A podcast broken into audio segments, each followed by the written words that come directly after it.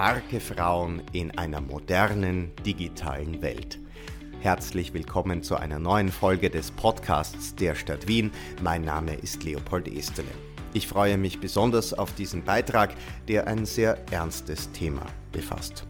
Im folgenden Gespräch erfahren wir nämlich von Martina K. Steiner, wie sich Frauen gegen aggressive Gefährder im Netz wehren können und wenn sie im Internet von eben diesen attackiert werden. Martina K. Steiner leitet den 24-Stunden-Frauennotruf der Stadt Wien und davor war sie für die internationale NGO Women Against Violence Europe tätig. Beim 24-Stunden-Frauennotruf der Stadt Wien beraten Juristinnen, Sozialarbeiterinnen und Psychologinnen alle Frauen, die dort anrufen. Sie bringen viel Erfahrung mit, was Gewalt- und Stalking-Delikte betrifft. Und sie unterstützen Frauen auch bei gerichtlichen Prozessen. Ein spannendes Gespräch wartet auf euch. Ein Podcast gestaltet von Patrice Fuchs. Beschimpfen, drohen und bespitzeln wenn Männer zu Cybertätern werden. Martina K. Steiner vom 24 Stunden Frauennotruf der Stadt Wien erzählt uns über die Schattenseiten des Internets und wie man mit Attacken im Netz fertig werden kann.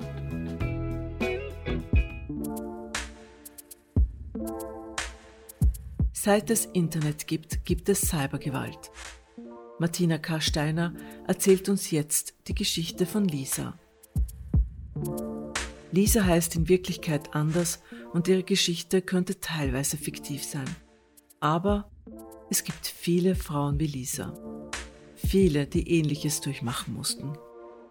Wir haben eine Klientin, nennen wir sie Lisa. Sie ist 23 Jahre alt. Sie trennt sich von ihrem Partner, da er extrem eifersüchtig ist am Anfang der Beziehung ähm, ist er schon damit aufgefallen, sie sehr oft so anzurufen, ähm, ja, immer wissen zu wollen, wo sie ist, was sie macht. Mit der Zeit wurde das der Betroffenen einfach zu viel. Äh, die Eifersuchtsattacken des Freundes wurden immer mehr. Sie hat sich entschlossen zu trennen. Nach dem Ende der Beziehung belästigte er sie weiterhin wochenlang mit Anrufen, mit SMS, zahlreichen Nachrichten via Social Media sodass Lisa ihren Freund, ihren Ex-Freund auf allen möglichen Kanälen blockiert hat. Das Blockieren hält ihn aber nicht davon ab, weiter mit ihr Kontakt aufzunehmen. Der Ex-Freund hat dann begonnen, Freundinnen von ihr und ihrer Familie, aber auch ihren Arbeitgeber zu kontaktieren, äh, um über diesen Wege auch mit Lisa Kontakt aufzunehmen. Und das war dann der Punkt, wo sie äh, zu uns gekommen ist, um sich Hilfe zu holen. Ein weiterer Schritt war, dass sie durch ihre Anwältin einen Brief an den Ex-Freund verfassen lassen hat, äh, bei dem sie klar und deutlich darstellt, dass sie keine weitere Kontaktaufnahme mehr wünscht, da sie sonst sich gezwungen fühlt, rechtliche Schritte vorzunehmen. Aber auch das schreckt den Täter nicht ab. Der Ex-Freund hat dann einen weiteren Weg äh, zur Kontaktaufnahme gesucht. Er ist plötzlich äh, ständig vor ihrer Wohnung aufgetaucht Lisa hat eine einstellige Verfügung gegen ihren Ex-Freund erwirkt. Und auch das war nicht das Ende äh, des, der beharrlichen Verfolgung. Sie hat plötzlich über Fake-Accounts bedrohliche Nachrichten bekommen. Es war auch dann zuzuordnen, dass der Ex-Freund diese Drohungen ausgesprochen hat. Sie hat Anzeige erstattet wegen gefährlicher Drohung und beharrlicher Verfolgung. Ja, die Anzeigen wurden leider eingestellt. Das Prozedere erschöpft Lisa immer mehr. Sie war danach noch äh, sehr, sehr lang bei uns in Beratung, nämlich in psychologische Beratung. Ihr ging es gesundheitlich sehr schlecht. Sie hatte massive äh, körperliche und psychische Auswirkungen dieses, äh, dieser Verfolgung. Es dauert auch eine Zeit, bis Lisa Vertrauen schöpft und ihre ganze Geschichte erzählt. Es ist so, dass dann im Rahmen dieser psychologischen Beratungsgespräche auch offenbar wurde, dass sie schon während der Beziehung auch körperliche Angriffe erdulden musste. Ähm, das heißt, von diesem psychischen Gewaltmoment hat sich das eigentlich auch erweitert zu einem Gewaltbild, das auf mehreren Ebenen, nämlich auch körperliche Gewalt, äh, sich dargestellt hat. In dieser Zeit ist das äh, Verfolgungsverhalten des äh, Ex-Freundes etwas weniger geworden, bis es zu irgendeinem Zeitpunkt äh, um den Geburtstag der Betroffenen wieder massiv begonnen hat. Doch Lisa gibt nicht auf und der Frauennotruf unterstützt sie. Eine gefährliche Drohung, die er erneut und sehr glaubhaft und beängstigend, bedrohlich ausgesprochen hat, äh, hat Lisa dann auch zur Anzeige gebracht. Und diese Anzeige wurde aufgenommen, ähm, es wurde ermittelt, äh, es kam tatsächlich zu einem Verfahren und der Ex-Partner wurde zu einer bedingten Strafe verurteilt mit einer Auflage für ein Anti-Aggressionstraining. Damit kommt Lisa nach über einem Jahr endlich etwas zur Ruhe. Also das war jetzt eine sehr lange Falldarstellung, allerdings in aller Kürze, wenn man sich die Dauer äh, anschaut. Die Klientin war bei uns über ein Jahr in intensiver äh, Beratung, zuerst rechtlicher Beratung, ähm, aber auch psychologischer Beratung. Ähm, das Verfolgungsverhalten, äh, so wie es jetzt ausschaut, ist beendet. Die Nachwirkungen für die Betroffene sind weit nicht abgeschlossen. Die Frau hat immer noch mit äh, sehr massiven Auswirkungen zu kämpfen. Äh, man sieht hier, dass ähm, Verfolgung über Cybermethoden, aber auch in der realen Welt unter Anführungszeichen für Betroffene ein mehr als ein einschneidendes Erlebnis sind. Äh, es bringt in Wahrheit eine Lebensrealität komplett ins Wanken und wirft Menschen fast aus der Bahn. Wir sind froh, dass wir äh, Lisa so gut unterstützen konnten und äh, dass sie dennoch auch den Mut gefasst hat, ihr Leben weiterzuleben, Ordnung in ihr Leben zu bringen und, ich sage mal, voller Motivation auch daran glaubt, dass wieder ein, ein ganz normales Leben ohne Angst möglich sein wird. Wie wäre die Geschichte unter Umständen ausgegangen, wenn Lisa sich keine Hilfe gesucht hätte? Wenn Menschen keine professionelle Hilfe in Anspruch nehmen, ähm, ist natürlich die Gefahr, dass diese Menschen sich immer mehr und mehr ähm, einigeln, zurücknehmen, äh, quasi sich verabschieden von der Außenwelt ähm, sämtliche Kontakte abbrechen, äh, nicht mehr vor die Tür gehen. Ähm, das kann natürlich Folgen haben, wie etwa der Verlust des Arbeitsplatzes, also ökonomische katastrophale Auswirkungen für das individuelle Leben. Das ist quasi lebensverändernd auf Dauer. Besteht die Gefahr, dass Männer wie Lisas Ex-Partner ihre Drohungen wirklich wahrmachen diese Männer, die zu solchem Verhalten neigen oder das ausüben, können in jedem Fall gefährlich werden. Diese Drohungen, die sie aussprechen, sind ja nicht nur so dahingesagt, sondern es kommt tatsächlich auch in der Realität dazu, dass diese Drohungen auch wahrgemacht werden, umgesetzt werden. Von diesen Menschen geht in jedem Fall eine Gefahr aus oder kann jedenfalls eine große Gefahr ausgehen. Was treibt diese Männer an? Das Ziel ihres Handelns ist ja in den meisten Fällen, dass sie eben Macht und Kontrolle über die Person ausüben wollen und damit ihren Selbstwert erhöhen oder stärken. Also sie leben also von der Angst der verfolgten Person. Das ist das, was sie nährt. Manche Frauen fürchten sich, genau darum zu bitten, was sie am dringendsten notwendig hätten, nämlich Hilfe. Es ist auch richtig, ja, dass Frauen oft davor zurückschrecken, ähm, Schritte zu setzen oder auch Hilfe zu holen, weil sie glauben, dass sie damit den Täter provozieren äh, oder eben so weit auch bringen, dass er seine Drohungen wahr macht. Dennoch ist es so, dass äh, in Wahrheit äh, eine äh, Hilfesuche, nämlich professionelle Hilfe, ähm, unausweichlich ist. Was passiert als erstes, wenn man bei euch Hilfe sucht? Professionelle äh, Beratung schließt mit ein, dass eine Sicherheitsplanung erfolgt und dass im Kontext dieser Sicherheitsplanung die Schritte gesetzt werden zu dem Zeitpunkt, die möglichst effektiv sind.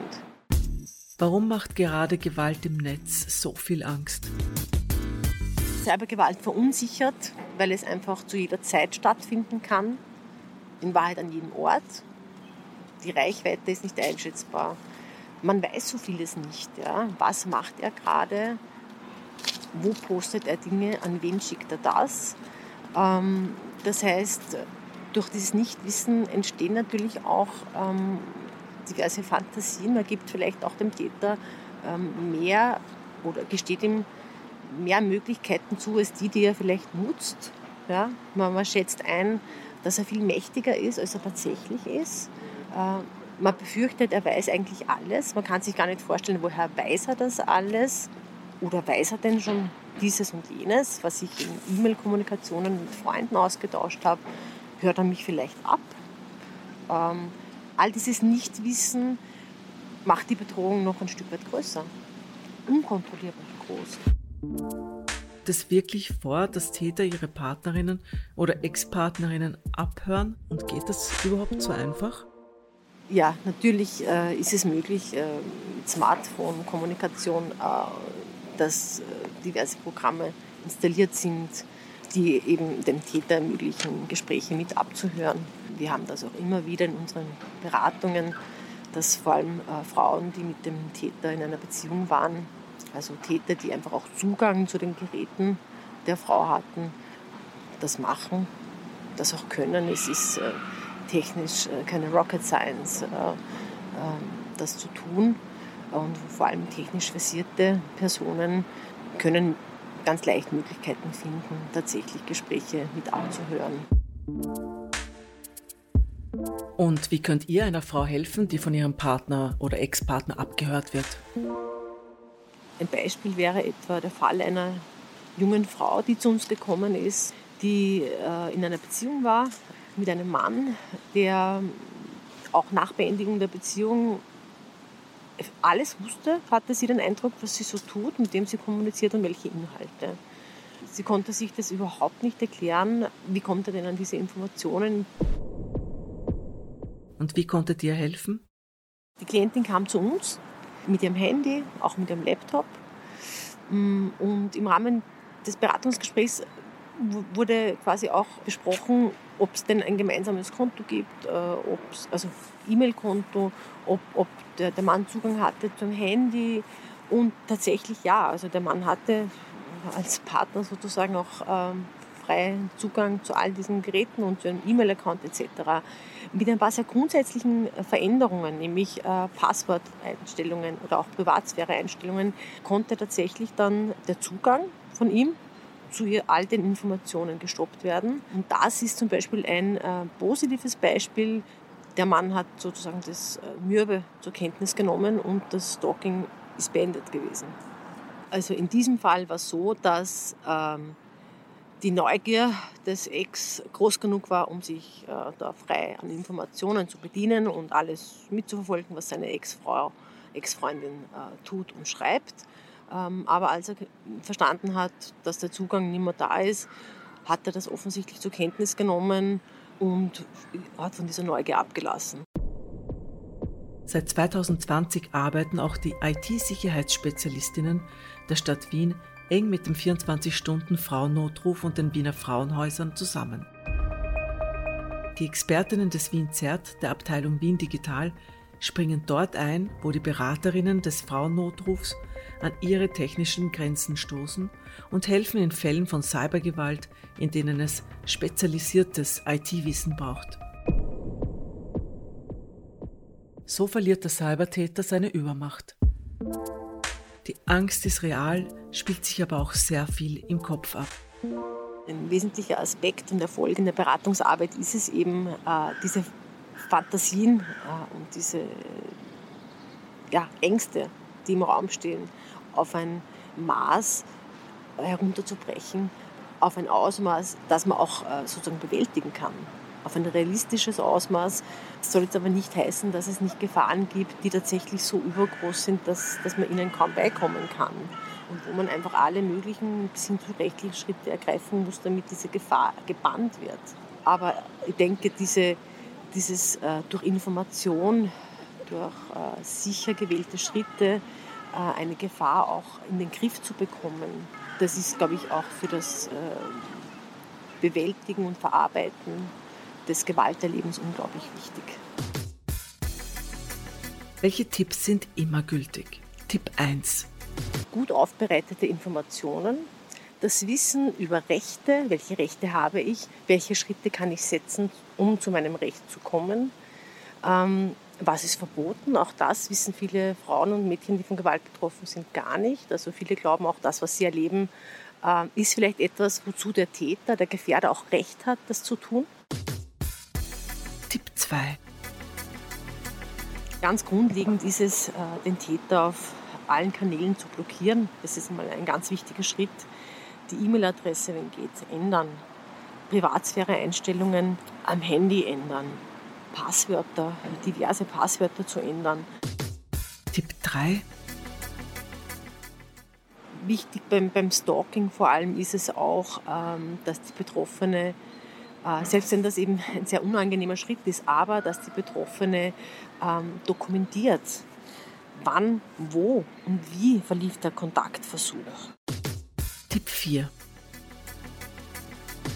Dass sie Screenshots von Nachrichten macht, dass sie ähm, diverse äh, E-Mails ausdruckt, äh, dass sie Post, die sie zugeschickt bekommt, sei das jetzt in Form von E-Mails oder tatsächlicher Post fotografiert äh, oder irgendwie nicht äh, einfach wegwirft, ungelesen, sondern dass sozusagen Beweismittel gesichert werden. Gemeinsam kann man es schaffen. Aber eines ist Martina K. Steiner besonders wichtig. Nichts passiert über den Kopf der Klientin hinweg. Wir können der Frau oder dem Mädchen Informationen äh, anbieten, ähm, aber die Entscheidung, welchen nächsten Schritt sie treffen möchte, äh, diese überlassen wir der Frau, dem Mädchen. Nämlich eine selbstbestimmte Entscheidung zu treffen, ist der erste Schritt wieder in ein Leben, das sie selbst steuern kann.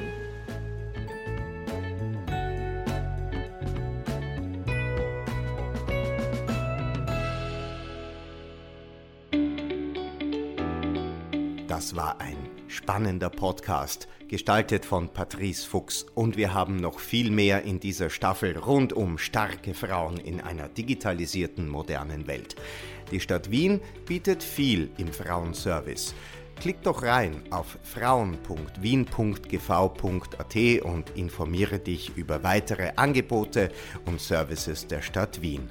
Und hör rein in die anderen Folgen dieser Podcast-Staffel. Ich freue mich auf ein Wiederhören. Bis zum nächsten Mal.